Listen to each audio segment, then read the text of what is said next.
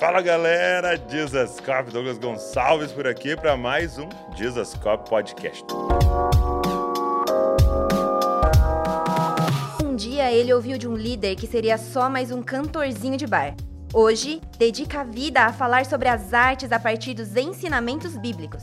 Da periferia da Zona Norte de São Paulo para os palcos do premiado espetáculo Rua Azusa. Neste episódio, conheça um pouco mais da jornada do pastor Diego Sampaio, cantor, produtor, líder de adoração e pai sonhador. E aí, tá preparado? Ouça agora no podcast Dizascope.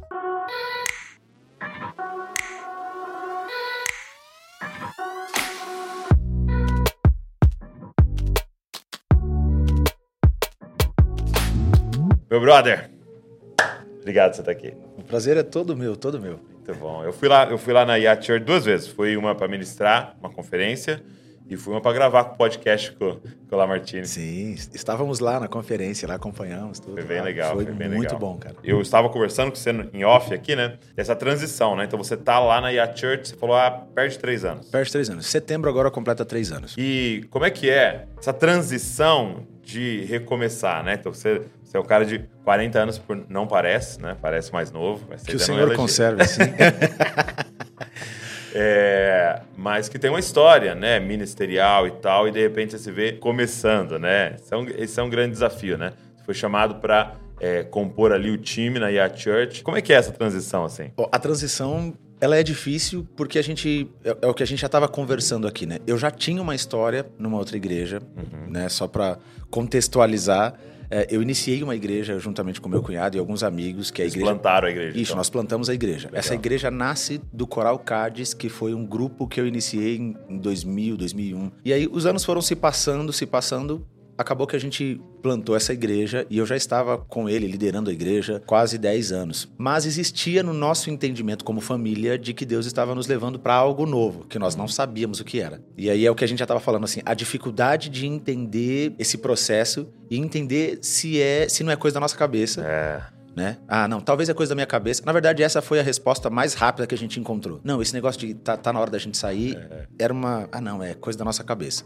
Mas nós fomos entendendo o tempo, nós fomos buscando esse entendimento, né? E aí acabou que a conexão com a Yacht Church, com o pastor Ramon e o Lamartine se deu por conta exatamente no período onde a igreja, igreja Batista Palavra Viva Isso, ia se é. tornar Yacht Church. E eles gravaram um EP e teve um evento e nós fomos pra lá pra ajudar nessa parte de, de- da gravação dos vocais e, e tudo mais. Então, es- especificamente esse dia, eu lembro de conversar com o pastor Ramon e ele, na verdade, falar comigo. E a gente começou a se conectar naquele dia. Tivemos o evento, no dia seguinte ele me liga e ele falou: Cara, falou, tô aqui assistindo o vídeo da música que você cantou e eu entendo que isso aqui tá marcando um novo tempo. Ora a respeito. E aí a gente tava orando em casa a respeito disso. O que a gente tava falando, né? é- a- a gente sabe que existe um processo. Tudo é um processo. Você não chega numa nova comunidade Não importa quem você é, né? não importa quem você é. Você já Ou fez, pelo menos deveria né? ser assim, né? Você tem, tem um processo a se cumprir. Eu sei, é, eu sabia que isso ia acontecer. Eu só não sabia se eu estava disposto a passar por esse processo. Mas nós fomos tentando seguir como Deus estava se movendo. Que eu acho que é. Algumas das, das respostas nós nunca temos antes. A gente precisa estar disposto a seguir como Deus se move. Ele vai se movendo e eu falo, bom, eu quero estar debaixo dessa nuvem.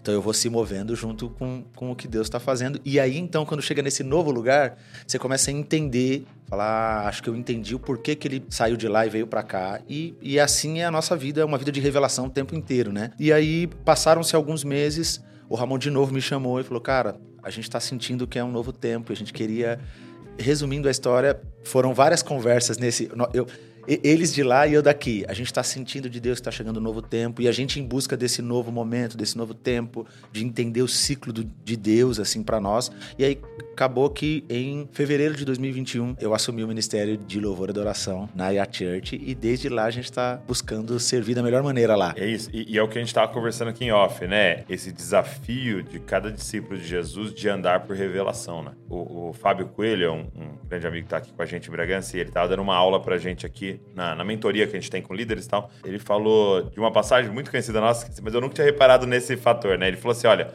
você imagina, Jesus tem o dom de curar todos. E ele entra no tanque de Bethesda, que provavelmente havia centenas de doentes. E ele vai, cara, para falar com um cara que tá lá há 38 anos, ele fala, tem aquele diálogo com o cara, é, mas eu não tenho ninguém que me leve e tal. E ele, e ele levanta aquele cara, pega sua maca, anda e tal, e ele cura esse um cara e vai embora. Entendeu? E, e, e, eu não sei você, mas eu acho que se eu tivesse o poder de curar ilimitado dessa forma, você entra num lugar como esse, é como se você entrasse num hospital é, entrasse num, num, lugar cheio de doentes, você queria, você queria, sair levantando um por um, né, cara? Já vou curar vamos todo mundo. Daí, vamos lá, fazer a onda.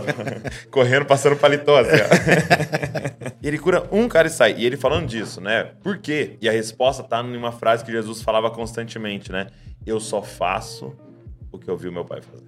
Então, eu, eu não tô fazendo minha vontade. Sim. Eu tô sendo guiado pelo meu pai, guiado pelo Espírito. Então, para mim, cara, esse é, o, é, o, é, a grande chave dos homens, mulheres de Deus, somente os descritos ali nas Escrituras, mas você vê na história da igreja, é essa capacidade de ouvir e, e, obedecer mesmo quando sai da zona de conforto, né? Sim. Quando sai do, do, do é lógico, é, mas, mas o certo não é, mas é a lógica para dar certo não é essa, né? Esse, a gente ficar vivendo por revelação, isso é muito desafiador, cara. Muito, e, e muito, muito desafiador e difícil, né? Porque a gente, pelo menos, né, para quem cresceu na igreja, nós vamos aprendendo modelos de como se faz as coisas. Exato, exato. A gente vai aprendendo a fazer. Então você sabe mais ou menos como que as coisas funcionam. Então você já, você já vai se programando a respeito do próximo passo. Ah, o próximo passo é esse. Por quê? Porque eu cresci aqui e a gente sempre fez assim, é.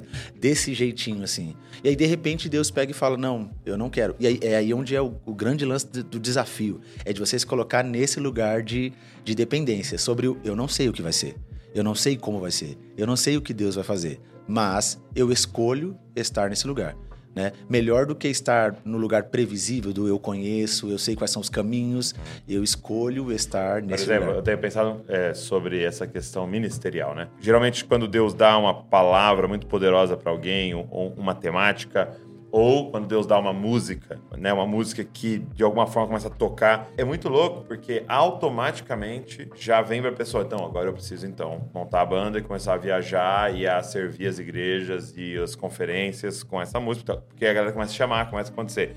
Ou né, então, já começar a preparar o segundo CD para né, com a próxima música e tal. E com o pregador mesma coisa, né? Então eu preciso agora começar a viajar e tal e preparar e alguém que cuida da minha agenda. E é muito doido, porque quem disse que tem que fazer isso? Sim.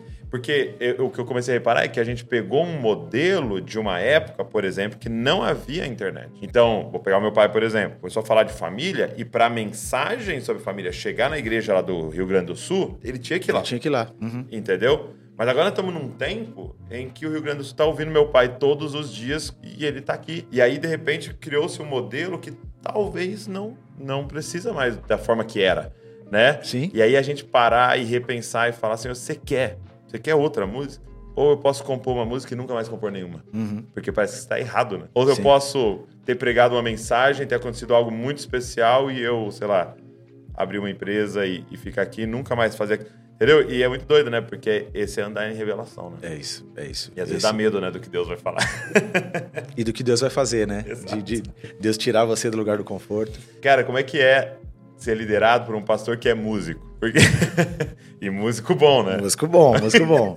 Cara, ele se envolve assim, ele dá um espetáculo, ele fala. Não, não, não, não, não. Ele deixa a gente muito à vontade. Legal, assim. Legal. É claro que existem as facilidades, né? Então, quando ele está ministrando, por exemplo, e ele já tem algo no coração para o hum, pós ali, legal. ele mesmo às vezes já sai puxando. Assim, não muitas pessoas sabem que ele tem ouvido absoluto. Ele tem ouvido absoluto. Tem ouvido absoluto. Então, ele já fala assim, ele começa a cantar música e já liga, já fala pra gente, Fá maior. Todo mundo tá facilita, certinho, hein? tá, facilita, facilita, facilita. O problema é que ele também percebe melhor quando tá errado, né? então a gente fica. Já tira o microfone aqui, ó. É, é. Não, ó, não é. Enfim, mas é, é, incrível, assim. Uma das coisas que. Eu já, tinha, eu já tinha conhecido o Lamartine, tive contato com o ministério dele antes, né? Porque eu ouvia minha mãe falar, assim, não que eu conhecia. E uma vez com esse coral, nós fomos cantar. Nós, tínhamos, nós temos um CD de Natal, e aí a gente foi cantar na igreja dele. Eu não sabia que era a igreja dele, não sabia, só fui. E nós íamos cantar em dois cultos. Então nós cantamos a cantata de Natal no primeiro culto. E aí ele pregou, foi, foi muito legal. Tava, tinha um segundo culto. Nesse intervalo ele sentou no piano. Hum. Na hora que sentou, a gente falou assim: bom, é, é, clássico o pastor que Hum, não é. Sabe alguma coisinha. Sabe, ali. mas não sabe. Se ele sabe. Vai fazer né? a célula. É, é isso. É, aquele- é isso. Para atender as necessidades. De repente ele sentou e começou a tocar, todo mundo parou para olhar o pastor que realmente estava tocando. Ele é um músico incrível e mesmo sendo um músico muito bom, ele deixa a gente muito à vontade para desenvolver o ministério, para conduzir assim. Não, isso, mas isso é só muito tem legal. mais. é, são só benefícios, né? Porque, por exemplo, é, eu percebo assim, às vezes vai falar com o pastor, ó, precisamos comprar tal equipamento. Aí o pastor vê o preço, fala, não. É, Aham, aham, aham. Agora, quando fazer a música, ele já entende, já entende. o valor das- daquilo ali Sim, e tal, né? sim, sim. E, Isso é incrível. E, e de investir, investir na música, né? Direto, cara, tô aqui, os caras falam, ó, e depois da pregação, você quer que cante o quê? Eu falo, não sei, cara, não sei música nenhuma. eu não sei música nenhuma, cara, nenhuma. Sim, sim. Não E- decoro as músicas, você fala a letra, eu sou um compositor, tô cantando a letra, eu vou inventando a letra das músicas. Aí já tem aí um novo caminho. Será que Um Deus não está te chamando para Eu composição? troco todas as letras.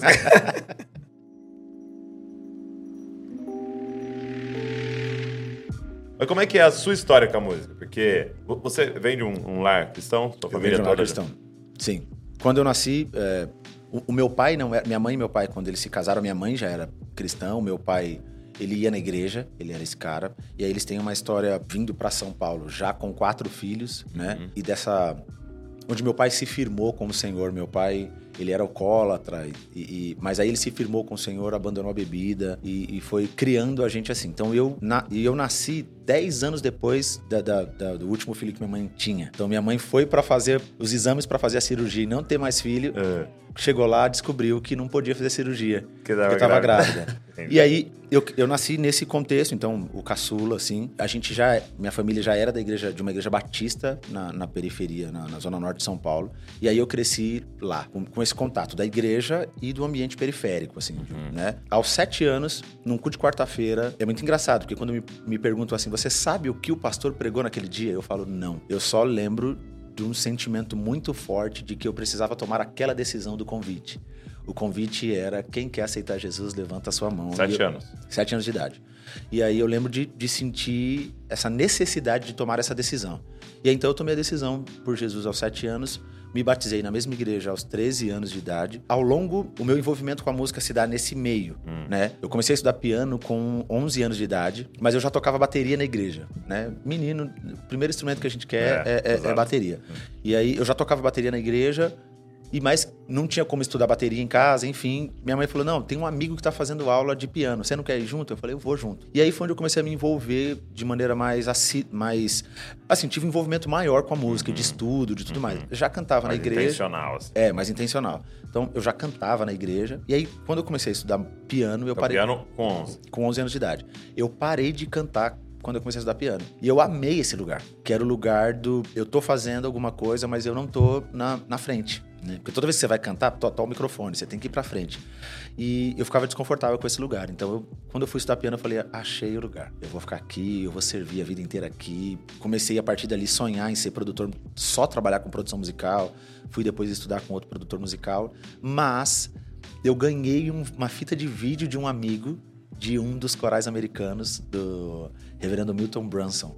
E, cara, eu- quando eu assisti a extinta vilha fita cassete, aquilo mudou a minha cabeça. Eu falei, cara, eu quero fazer isso. Era um vídeo. Era um vídeo. Tá. Era um vídeo. De um, de um concerto na igreja. E eu falei, cara, eu quero fazer isso aí. É mesmo. Só que. Quantos anos você tinha? 15 anos já. 15 anos. 15. Tinha o desafio de agora. Então eu teria que sair daquele lugar do tecladista da igreja, que tá escondido, pra esse lugar de frente. Mas aí Deus foi guiando as coisas. E aí, com, isso com 15 anos. Com 17 para 18 anos, nasce o Coral Cádiz, que era onde eu já tava. Mesmo assim, eu não liderava louvor na igreja. Mas deixa eu te perguntar uma coisa. É, você falou de crescer num contexto de periferia. Sim. Sua família, como é que era financeiramente? Douglas, é, a gente era como as outras famílias da- da- do, do nosso bairro. Eu cresci na parada de Taipas, ali em Taipas. assim, né? tem o passar fome, tem ali o suficiente pra sobreviver, o classe média e tal. Como é que vo- vocês eram ali?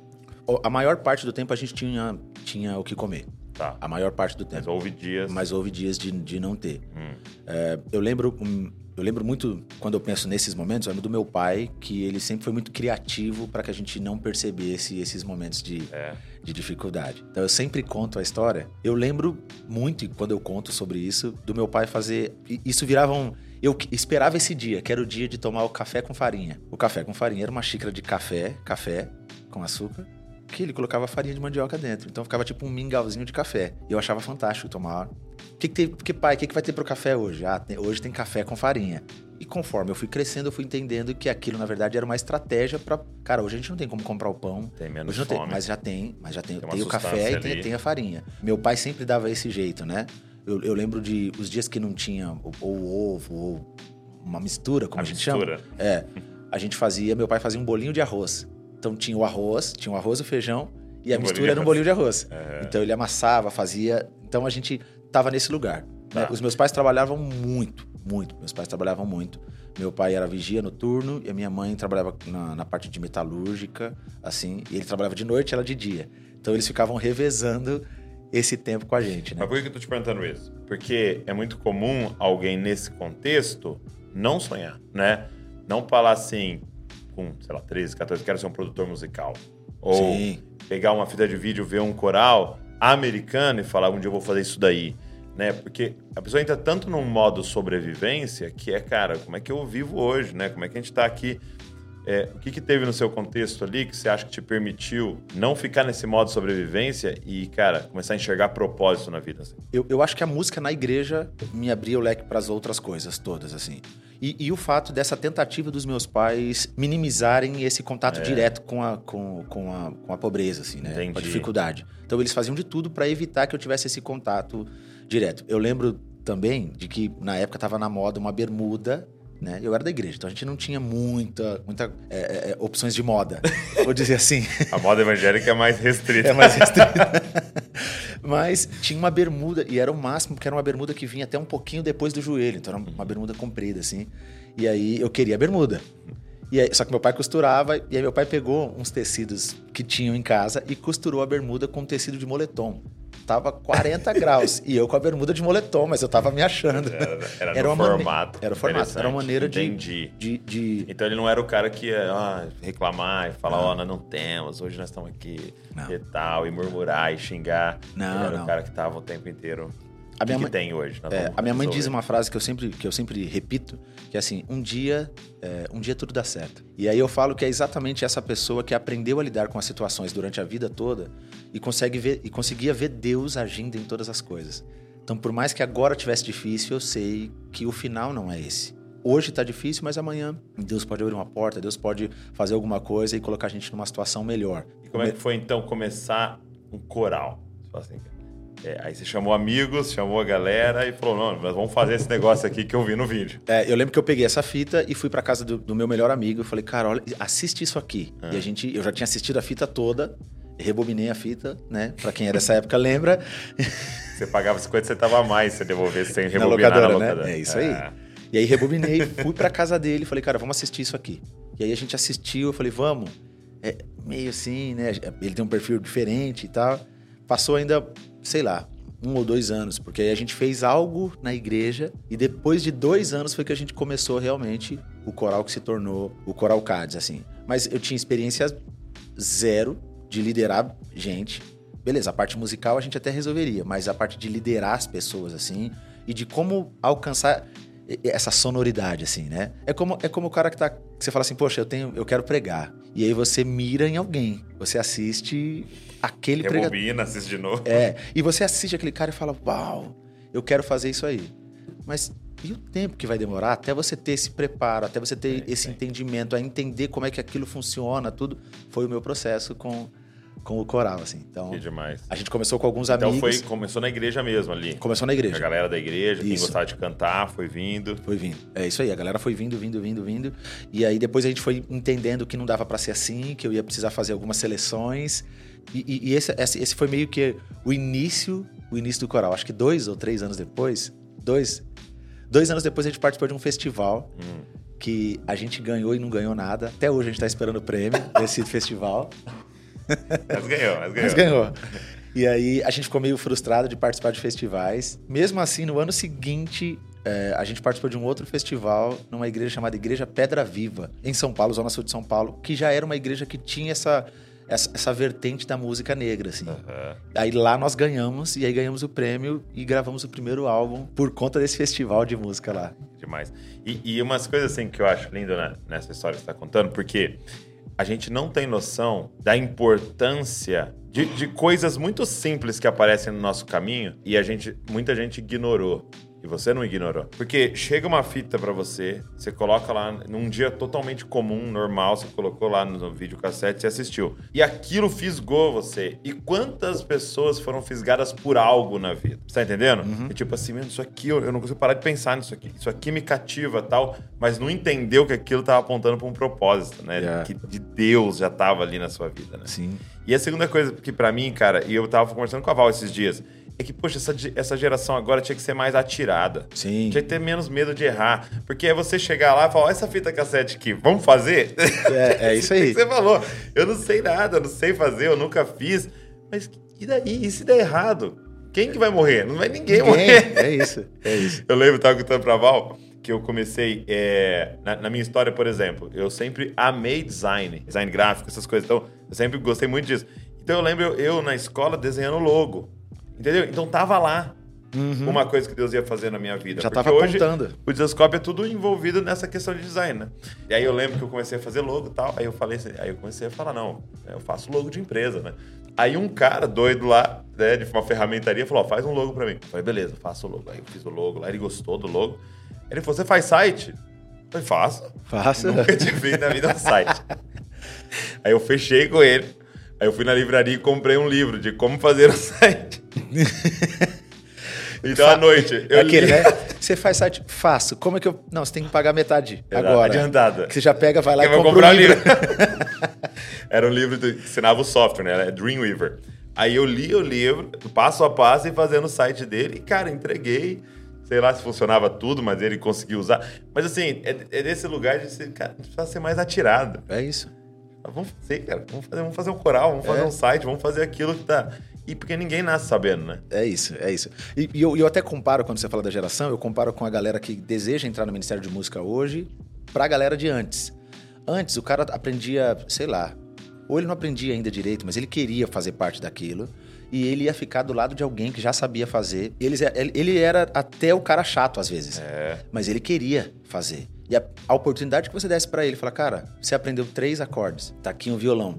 Tô precisando de alguém numa célula. Ele fala, eu vou. Ele só sabe tocar três acordes, talvez duas músicas, mas ele fala, eu vou. E aquilo vai conduzindo esse cara pra ele se tornar cada vez melhor naquilo que ele tá fazendo. E muitos dos músicos, dos grandes músicos que a gente conhece hoje, começaram assim. Sabiam um pouquinho só, mas se, se, se jogaram pra. Não, eu vou, eu vou, eu vou fazer isso aqui. E, e é a mesma realidade com os grandes pregadores. Ele teve que pregar a primeira vez e muito provável que foi ruim. né? Sim. Então tem que se atirar. Achei legal que o Davi voltou a fazer aula de violão, né? Aí ele... Cheguei lá ontem, ele tocou uma música lá tal, que Ruge o Leão, né? Tocou a música assim, aí ele falou pra mim assim... Quando eu fizer 11 anos, deixa eu tocar pro pessoal de 9 lá na escolinha. É isso. Falei, tá bom, Claro. não, deixa, lógico que deixa. Já tá ali, né? Já tem alguma coisa ali que. Já quer, mas é isso. E tem que se atirar, né? Não tem um outro caminho. Não tem.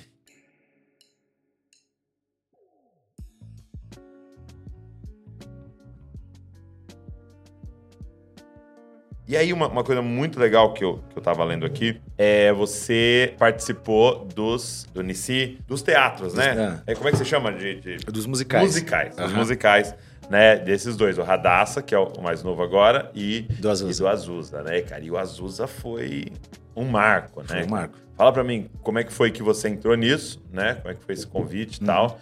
E como é que foi participar disso com a Demar, com todo mundo? Cara, participar, eu vou, vou- vou começar do início. Nós estávamos atrás, eu já sabia que ia acontecer o Rua Azusa, que foi o primeiro musical que eles fizeram, Uhum. né? Só que a gente não ficou sabendo de audição, não ficou sabendo de nada. Eles iam ficar só um mês. Eles iam ficar o, o- o janeiro de 2019 em cartaz, porque fazer musical é caro. É- é- era isso. Nós estávamos atrás de ingresso para comprar. E aí a Lana, minha esposa, viu no, no- no- no Instagram, falando assim: Diego, eles estão atrás de cantores, o perfil é esse, esse, esse, assim, tem que ser de São Paulo. Você precisa mandar. Eu falei: Ah, Tá vendo? tá vendo? As esposas, né? É, tá vendo? Elas, Essas esposas. o que seria, seria de nós? E quem elas, não né? ouve as E esposas? quem não ouve, tá vendo? Fica aí pra você. que não- Imagina, você não sabe nada. E aí ela falou, e- mas eu não botei fé. Aí eu falei, Olha de quem não olha escuta aí. a esposa, Ela tá até filmando esse momento ela ter registrado. tá registrado. Eu falei, não, não tem nada a ver, eu faço teatro na igreja e tal. Ela, não, você precisa mandar. É precisa você já participar de teatro Na também. igreja, coisa, as coisas da igreja. Tá. E aí, eu lembro que era o último dia, eu cheguei em casa, ela falou, você mandou o vídeo? Eu falei, não mandei. Ela falou, então entra no quarto, fecha a tua Você porta. não vai jantar hoje. Manda o vídeo. você não vai andar. É. E aí eu, enfim, entrei meio, meio que sem acreditar, assim, mandei o vídeo e já me E, manchou. e como é que é esse tipo de vídeo? É, você tem que cantar, você tem que, tem que É, fazer. eles pediram algo específico. Então eu tinha que fazer um vídeo cantando Amazing Grace e fazer um outro vídeo. Nesse dia era pra eu contar um pouco da minha história, o que, que eu, que- como eu queria impactar a geração. Era, era, era Ah. isso. Normalmente em, em audições eles pedem um texto. Você pode Uhum. fazer um texto de qualquer Um coisa. monólogo lá. Isso, então. é. E aí eu mandei, e aí me convidaram para um teste presencial. Falou, ó, você vai assistir a peça primeiro. Ainda brinquei com ela, falei, tá vendo? Eu não vou passar, Ganhei ingresso. mas pelo ganhei o ingresso. Ainda tentei colocar ela na, na, na- Na fita. na fita, mas não, não deu certo. e aí eu fui assistir. Quando eu assisti o espetáculo antes de fazer o teste, eu fui extremamente impactado. Falei, eu preciso fazer parte disso. Falei, eu não sei como. Não sei como é que vai ser agora. menos. Tem Eu o vou ser o teste. menino chato que vai ficar lá do lado. É, falei, cara, eu preciso fazer parte disso. Fiz a, fiz a audição. É, depois de um tempo, eu fiquei sabendo que algumas pessoas já, já conheciam a minha história, assim, já conheciam algumas coisas, mas eu não sabia de nada disso. E aí, na- isso foi num sábado, na segunda-feira, já falaram: Ó, você consegue vir pro teatro? Vai ter uma sessão VIP. Eu falei, gente, mas eu não sei nada ainda. Tem problema, você fica cantando da coxia. Falei, tá bom. E aí então começou essa minha. Foi como eu fui inserido nisso. Uhum. O que, que é a coxinha? A coxia é a parte que não aparece, é onde Ah, tá, tá. todo o, o- o backstage, estão nas Ah, coxias, E aí né? você canta, Eu cantava, cantava dali, de lá. Tá. Cantava de lá. E fazendo coro e, e- e tudo mais. Foi muito engraçado. A gente voltando a falar sobre Deus colocar a gente em lugares de desconforto, né? E tirar a gente do molde. Porque aí, beleza, a gente, tá, a gente falou do Diego que não sabia fazer nada e que só se atirou. De repente, falando do Azuz especificamente, a gente tá- é um outro Diego. Já é o Diego que tem experiência com a igreja, tem experiência com a liderança de pessoas, já é uma outra, é um outro cara. Sim. E aí eu entrei ali, eu lembro que nos primeiros ensaios que teve, né, quando eu entrei, de Deus falar muito claro pra mim, falou assim, ó, agora é um tempo onde eu quero que você aprenda. Eu não quero que você exerça o seu papel natural de liderança aqui. Então é até uma brincadeira, porque eu ficava muito, eu tava lá, mas eu tava muito quieto o tempo inteiro tentando absorver o máximo e foi, eu conto isso é, com o coração com muita gratidão, assim, porque foi um período onde Deus reacendeu coisas no meu coração, assim, reacendeu algumas chamas, sabe? Então, as pessoas que assistiram aquilo, assistiram o espetáculo, não fazem ideia de como a gente foi ministrado no backstage. Fala um pouco pra gente. A gente chegava. Normalmente, espetáculo, você tem um horário de duas horas antes para chegar. E daí tem uma agenda. Então, tem agenda de você é, microfonar, tem agenda de fazer qualquer passagem, de qualquer acerto, de você conferir se o figurino tá certo, se não tá, objeto de cena e tudo isso. Mas, é, logo quando eu entrei, nós tínhamos um período onde nós fazíamos um devocionalzão com o pastor Ademar de Campos, né? Meu Um devocionalzinho simples. E, e ali a gente ia compartilhando coisas e, cara, era, era um mover assim, absurdo. Assim, ao ponto de a gente entrar, às vezes, em cena, vai começar o espetáculo. Tá todo mundo em lágrima, tá todo mundo chorando. Todo mundo borrado. É isso aí. Com a galera do stage falando, gente, vocês precisam agora ir colocar o figurino, porque o espetáculo começa em 20 Que minutos. demais. E a gente tava Então prostrado. era real a parada. Era real. E a gente tava prostrado, prostrado no chão. Um dos dias, um dos dias que foi mais forte, Pra quem não, não, não- assistiu Azusa, o Azusa tá contando a história da- do avivamento da Rua Azusa, conta a história de, de- de William Seymour e de como, além do avivamento espiritual, ele, ele foi um cara que provocou um pensamento sobre direitos civis, né? A gente tá falando de 20, 20, 40 anos, agora não vou lembrar, antes de Martin Luther King, né? Então ele já estava falando, falando sobre isso e falando que só quem ia fazer o homem conseguir é, é, viver em união, brancos e negros, era o Espírito Santo. É, esse era o cerne da, da- da pregação dele naquele momento.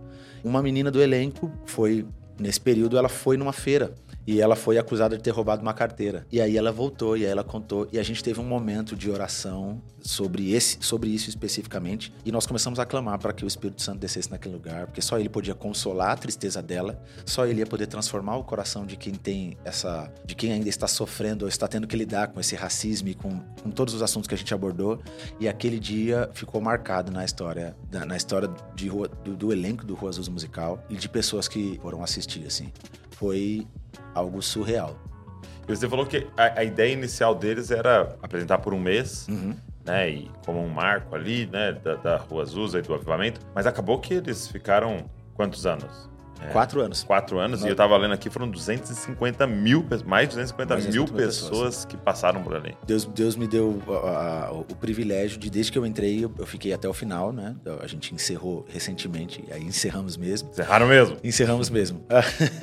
o Rua Azusa era para ficar um mês só, mas aí a, a- a procura foi tão grande que até pessoas que eram estudiosas da, da- da- dessa questão do teatro falaram assim, cara, vocês têm margem para ficar pelo menos dois anos. É que depois de um ano a gente teve a pandemia e aí a gente precisou parar e, e depois voltou. Mas assim, se a gente continuasse apresentando, teria público, assim. E o que mais te marcou nisso tudo em, em relação a essa temática, o avivamento da Rua Azusa? Quando você entrou, você já conhecia provavelmente, mas quando você entrou a fundo e começou a, a entender e a ler e a perceber e conviver ali com essa temática, o que mais te marcou? A gente sempre pensa, quando a gente pensa no avivamento, a gente sempre pensa nos, nos impactos externos de uma vida espiritual. A gente pensa nisso. Então a gente está falando sobre a manifestação dos dons e, e de todas as outras coisas. Mas quando eu comecei, eu nunca tinha olhado para a história de William Seymour da perspectiva da consciência racial mesmo, de toda essa discussão. A gente sabe que isso é um, é um tema novo e de que a igreja não, não fala muito, né? E aí a gente tá falando de um cara que há mais de 120 anos falando e ele, fa- e ele já dando o segredo de como a gente pode vencer isso. Fala, cara, somente uma ação do Espírito é que pode provocar que brancos e negros estejam juntos no mesmo lugar e que adorem juntos o mesmo Deus. Não só que quando você vai estudar matérias da época, um dos grandes escândalos, os maiores escândalos, não eram que as pessoas estavam sendo batizadas com o Espírito Santo e falando línguas. Isso era, era um segundo. O maior escândalo é que tinham brancos e negros no mesmo lugar. É mesmo. E de que eles estavam, não só que algumas matérias citam, da- é lógico que tentavam é, depreciar, né? Mas ah, as mulheres estão caindo no- no- no- num poder fictício e os, e os negros é que vão, sabe assim, tinha toda, toda essa discussão. Então, isso foi uma coisa que, que me marcou, exatamente porque é uma discussão aparentemente nova Os efeitos sociais do os efeitos sociais. Né? Entre tantas outras coisas, a gente sabe que existem relatos de pessoas que demoravam seis meses para conseguir chegar na igreja. O poder de Deus era tão denso, se é que eu posso usar essa palavra, que as pessoas não conseguiam chegar na igreja. Elas iam caminhando e quando chegavam a uma certa distância, elas já, já eram impactadas pelo poder de Deus e já começavam a se arrepender de pecados sem ter chegado no lugar da reunião. Isso é, isso é fantástico. Surreal. Quando você pensa na reunião da Bonnie Break, eles ficaram 72 horas juntos, orando e buscando. Eles só saíram de lá porque o, o, o assoalho cedeu. E aí falaram: Ó, não dá mais para vocês ficarem aqui. Vocês vão precisar encontrar um outro lugar. Então, qu- quando você olha toda essa história, ainda mais para mim que sou um estudante de, de, de música afro-americana, assim, quando você vai estudar música negra, você vê a música negra passando por dentro da Rua Azusa. Né? Então eu já conhecia Rua Azusa e o William Seymour por conta disso. E aí, de repente, você vê tudo isso e vê uma, uma coisa que ficou muito claro para nós. Até hoje nós temos um grupo que se reúne com o pastor Ademar. Então tá sempre eu, o Thales, que fazia o Seymour jovem, o meu sobrinho Renan, a Lana, eh, a Marcena. A gente tá junto com o pastor Ademar e a gente entende que Deus está querendo levantar novos Seymours. Não só, a gente tá- não tô falando só da questão racial, mas que vão trazer respostas espirituais e que vão impactar a sociedade a despeito das respostas espirituais. Sim. Existem Sim. pessoas que vão ter contato com a gente e que talvez a única lembrança que elas vão ter são sobre os impactos sociais. Mas elas vão sempre lembrar que foi aquele pastor Uhum. daquela igreja que ouviu a voz de Deus ou sei lá o que, talvez eles não tenham respostas, mas trouxe uma resposta para o meu problema. Ele não quis resolver só o meu o meu problema interno. Aham. Ele já me trouxe uma solução De para o meu forma problema. integral, né? de- É isso aí. E, e como é que foi esse período, né? Passar esse período com o Ademar? Né? Porque o Ademar veio, ele veio aqui no podcast, cara. Que homem sensacional e, e é muito bonito você ver alguém com uma história com Deus. Né? Uma história com Deus. Não é uma pessoa de agora fez algo maravilhoso como fez e com canções e tal, mas você vê uma, uma constância assim, né, com Deus, isso é, isso é muito impactante. Como é que foi passar esses anos aí ao lado dele ali? Foi, hora, tinha horas que a gente tinha que se beliscar, falar, mas será que isso é, é real mesmo, é assim, né? E, e ver como ele é o pastor Demar é um cara, é um homem muito simples. Muito simples. E isso constrangia a gente. A gente que tem contato com, com o meio artístico, meio gospel e tal. De repente você tá com, com um cara que é tão importante para o cenário, né? Mas que ao mesmo tempo ele é, ele é tão simples. E a gente brinca que conversar com o Ademar vai sempre cair na Bíblia. Vai sempre cair. A gente tá falando de gripe. Sabe assim? Não tem nada a ver. Ele, ele encontra um lugar onde ele joga de novo para a palavra e ele é, é, um homem sedento por Deus, sedento pela palavra. Mesmo com tantos anos de, de ministério, você sentar com ele assim e num momento de louvor, você vê ele se dobrar, ele se, ele se ajoelhar. Isso é incrível e como isso ensina a gente, né? Ao mesmo tempo, ver ele falando sobre legado, ver ele falando sobre o próximo passo, né? Na última conversa que nós tivemos, ele falou: Eu tenho 70 anos, mais de 40 anos de ministério eu não vou viver para sempre. Deus falou comigo que eu preciso derramar o que Ele me deu durante esse tempo na vida de outras pessoas e eu escolhi vocês. Não sei se vocês querem, ele brinca, né? Não sei se vocês querem, mas se vocês quiserem, eu, eu entendi de Deus que é para eu derramar isso sobre vocês. A gente fica só. Que louco, que privilégio. Senhor, quando? Deixa essa capa cair. é, é muito doido, porque ele veio aqui no podcast e eu confesso que foi um podcast difícil de fazer, porque ele é um cara muito humilde. Sim. Então, assim, às vezes você pergunta pra alguém, cara, me conta sobre a, a, a música que você compôs, por exemplo. O cara, pô, não, vou te contar. Então, e tal. Ele não queria contar, então. É. Não, é, foi muito bom, né? ele não queria, porque ele não queria em nenhum momento puxar para ele, né? Sim. E, e, me, e dizer como eu sou bom, como eu né, não, ele, ele jogava para Jesus o tempo inteiro, então você percebia o tempo inteiro ele se esquivando é de isso. querer contar algo que o exaltaria, né? Uhum, uhum. É, esse, esse é o pastor Demar. Esse, esse é o pastor Demar. Demar. É, é, e agora o Radassa, né? O Radassa ainda tá acontecendo. O Radassa está em cartaz, é uma temporada curta, né? Mas, mas, mas tá em cartaz. E você tá participando? Tô participando. Legal. E aí o Radassa pegou desde o início? Não. Não também? Não, porque eu, a gente estava em turnê com a Azusa quando iniciou o Radassa, uhum. né? E aí a mesma história, veio a pandemia, parou tudo. Quando voltou da pandemia, voltou com a Azusa. A gente fez a Azusa, fez durante um tempo. E aí o Kaique Oliveira falou: vou voltar com Radassa. Falou: ah, beleza. A gente não sabia se a gente se ia participar ou não e tal. E ele me manda mensagem: cara, quero que queria saber se você topa participar. E aí a gente aceitou esse desafio e acabou que hoje eu interpreto a Man. Hum. Né, faço um, dos Meu vilões. Sabe que, ó, essa, essa é, é legal. É. Ah, eu sou um vilão. Então, você não, não, não, tem aplauso, ninguém gosta de você. Essa é a história. No final, se te virem lá fora... Mas... É isso aí. Aí eu sempre passo de bonezinho escondido para ninguém me achar. Aí um dia uma, uma irmã falou, rapaz, Ó, eu tava com muita raiva de você, viu? Mas depois, no final da história, tudo dá certo. Eu falei, é claro, eu morro no final da história. Forcado. Forcado. Gostei do final. Gostei do final. Eu não gostei de você na história, não, mas no final foi bom. É, sério? sério? Você é um vilão? Sou um dos vilões lá.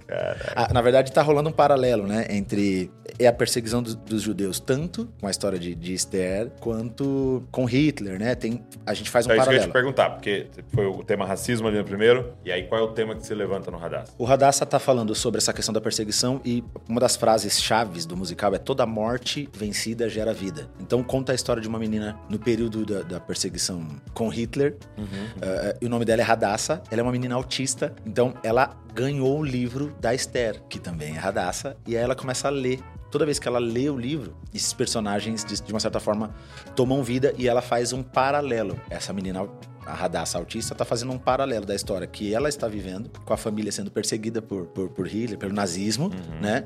Com a perseguição uhum. dos judeus. Com a eles lá Isso. Uhum. Então ela vai fazendo esse, esse, esse paralelo o tempo inteiro. Então finaliza com, com essa ideia de que a, a morte vencida promove mais vida, né? É Sim. como se fosse uma semente que cai e que a, Radassa quando consegue o favor do rei, ela que consegue escapar da, do nazismo. Enfim, é, é fantástico a história. É, eu não fui ver, a minha família foi, falaram que é. Meu pai e minha mãe foram.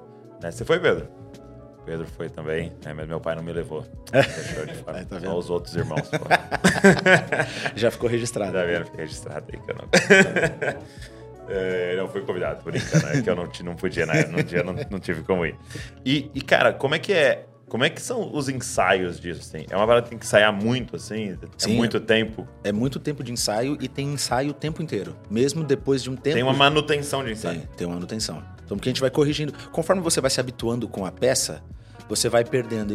Você vai. É muito normal você perder intenções ou perder uma marcação, Ah. perde um. né? Pô, não, vamos ajustar de novo aquela luz por causa disso. Então a gente tem. tem Porque o público nem sabe, né? Nem Às sabe. vezes errou, fez alguma coisa, eles nem sabem, né? nem Mas sabe, vocês sabem. Nem sabem. E, e às vezes, conforme a peça vai rolando, a cabeça do diretor vai mudando também.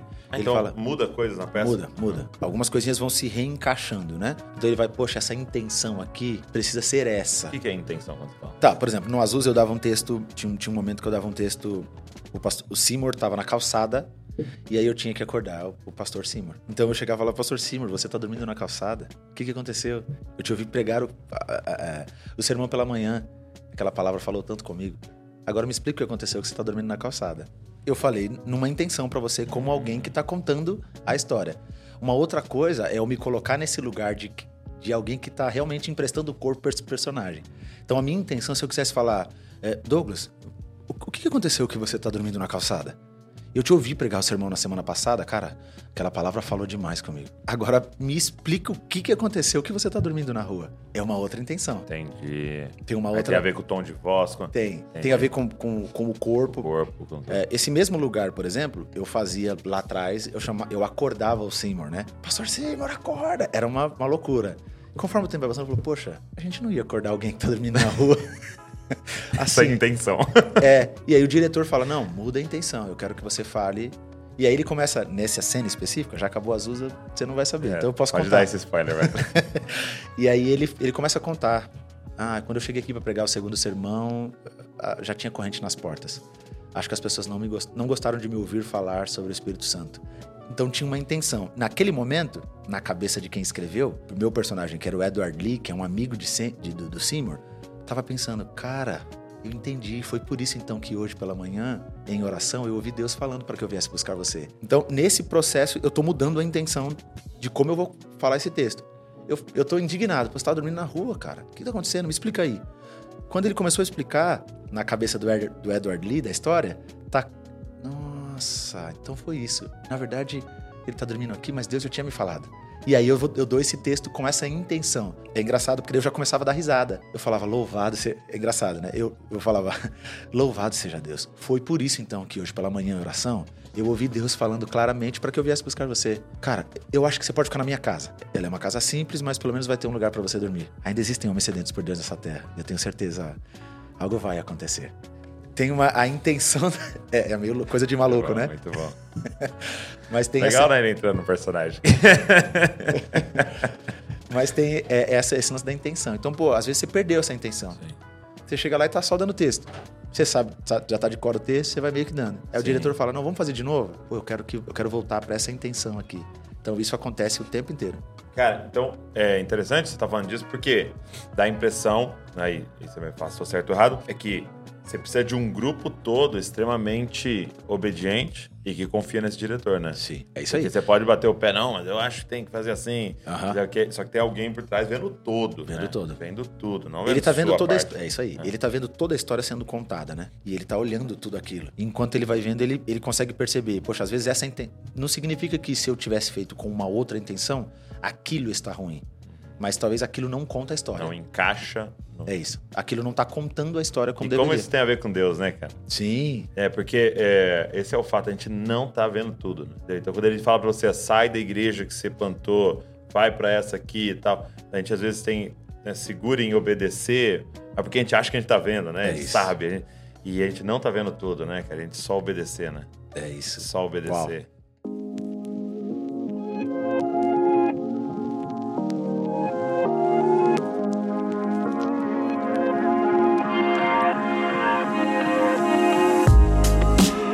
Cara, eu li aqui que você se dedicou também a estudar e a falar sobre a relação de arte e o reino e tal.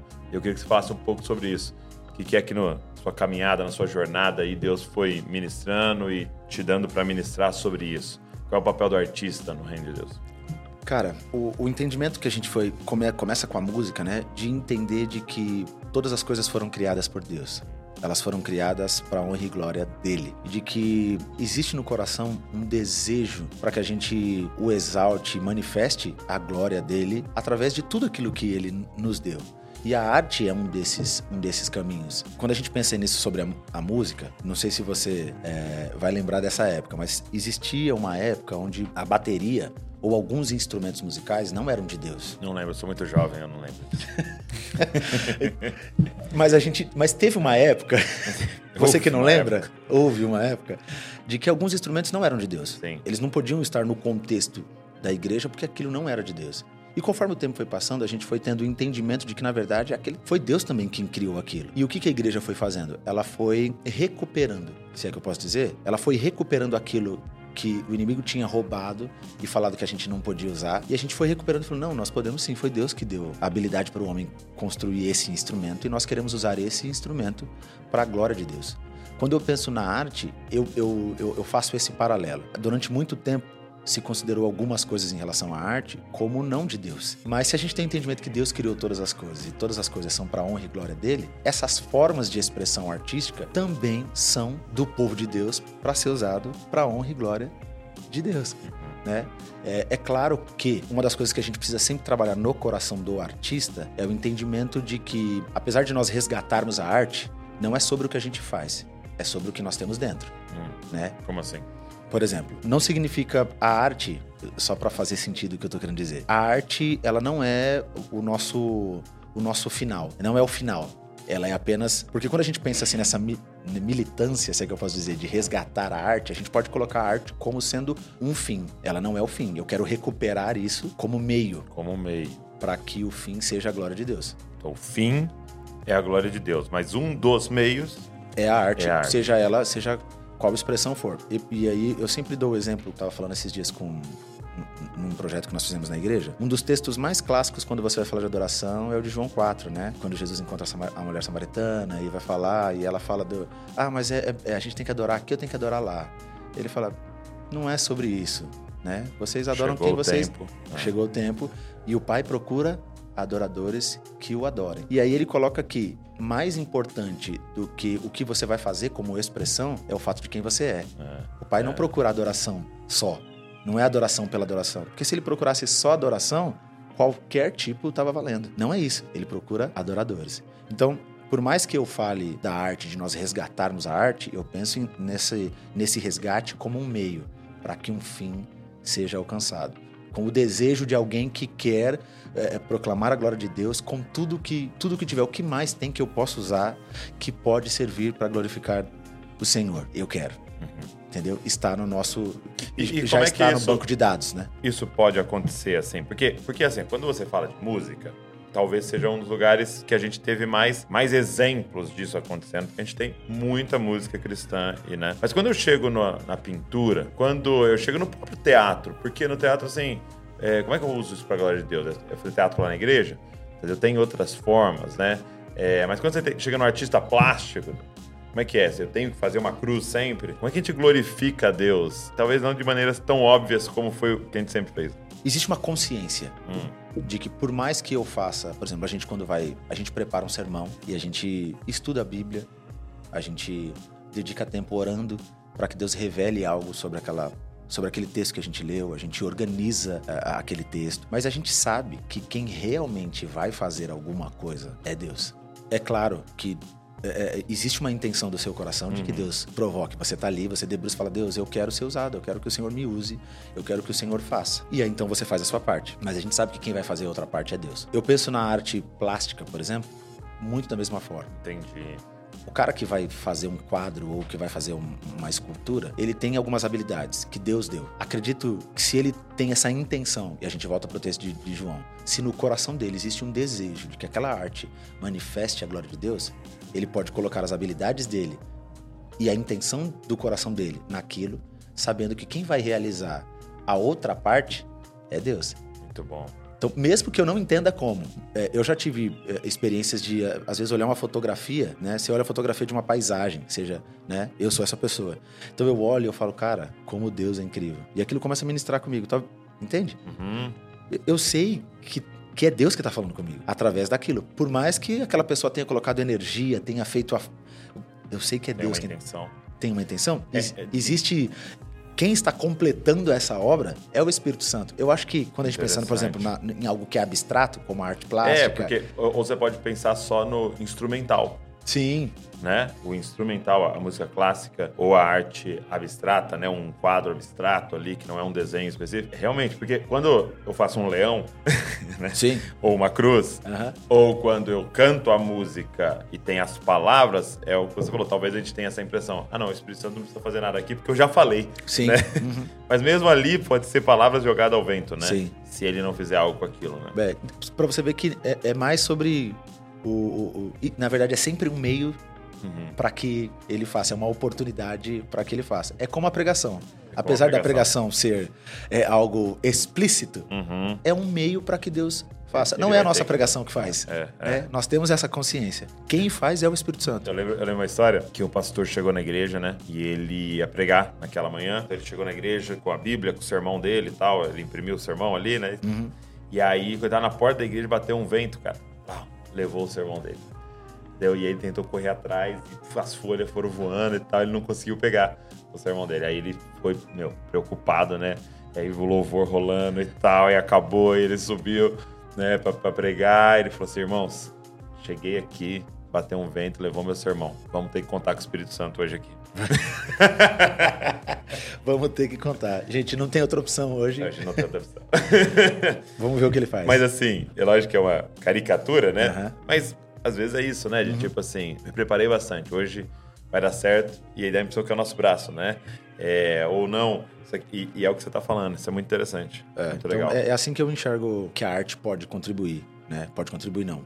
Pode ser usada para o reino de Deus.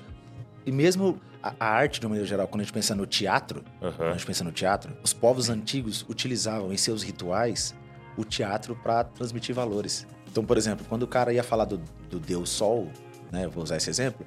Ele tinha uma representação teatral do Deus Sol. Então alguém vestiu uma roupa que parecia, na imaginário deles, o Deus Sol, e eles iam replicando isso. Então, anualmente eles faziam esse, essa, esse teatro e eles iam fazendo o quê? Imprimindo valores daquela comunidade para o povo. Né? Então, era arte sendo bom. utilizada para transmitir valores. É, E, e hoje, a- a- o que mais está formando as pessoas são vídeos, de fato, são vídeos. é. São- pode ser um TikTok, pode ser o Instagram, pode ser um YouTube, pode ser a TV. O que mais está formando as pessoas, basicamente, é um teatro. né? É isso. Que vai passando valores bons e horríveis, Sim. né? E eu acho que é, é o que você falou de redimir tudo isso, né? Eu gostei muito. Eu, a gente ia gravar um podcast aqui com a galera do Coletivo Candeeiro. Mas acabou que com o Marco Tedes e tal, mas não, não deu. Mas ele me mandou o CD novo, ele falou, né, ó, ouve aí e tal, até pra gente gravar. E ele tem uma conversa no meio, chama prosa, muito legal. E aí ele fala sobre isso, né? Ele fala sobre Gênesis 1, né? Falando sobre a primeira coisa que Deus quer falar pra humanidade. Eu sou artista, né? Yeah. Primeira coisa, primeiro atributo. Você fala assim, cara, qual é o primeiro atributo na primeira frase? E no princípio criou Deus. Ele cria, né? E nós somos feitos a imagem dele. né? É isso. É isso. É isso que nos faz diferente de todos os animais. Você pegar um João de Barro há dois mil anos, há três mil anos, há cinco mil anos atrás, ele tava fazendo a mesma casinha, né? Sim, Ele não teve uma ideia nova. sim. Entendeu? Mas o ser humano não consegue parar, né, cara? Cada geração você vai ver uma coisa nova, cada país é um negócio novo, cada região é uma coisa nova. Porque é isso que nos faz a semelhança dele, né? A gente não pode perder isso. É Acho que uma das grandes mentiras que foi espalhada é eu não sou criativo. Mentira. Você é ser humano, você é criativo. Você é criativo. Lógico, cada um é em- de uma forma, em uma A área. sua maneira, né? A sua maneira, mas é o que nos faz semelhança, né? Imagem e semelhança.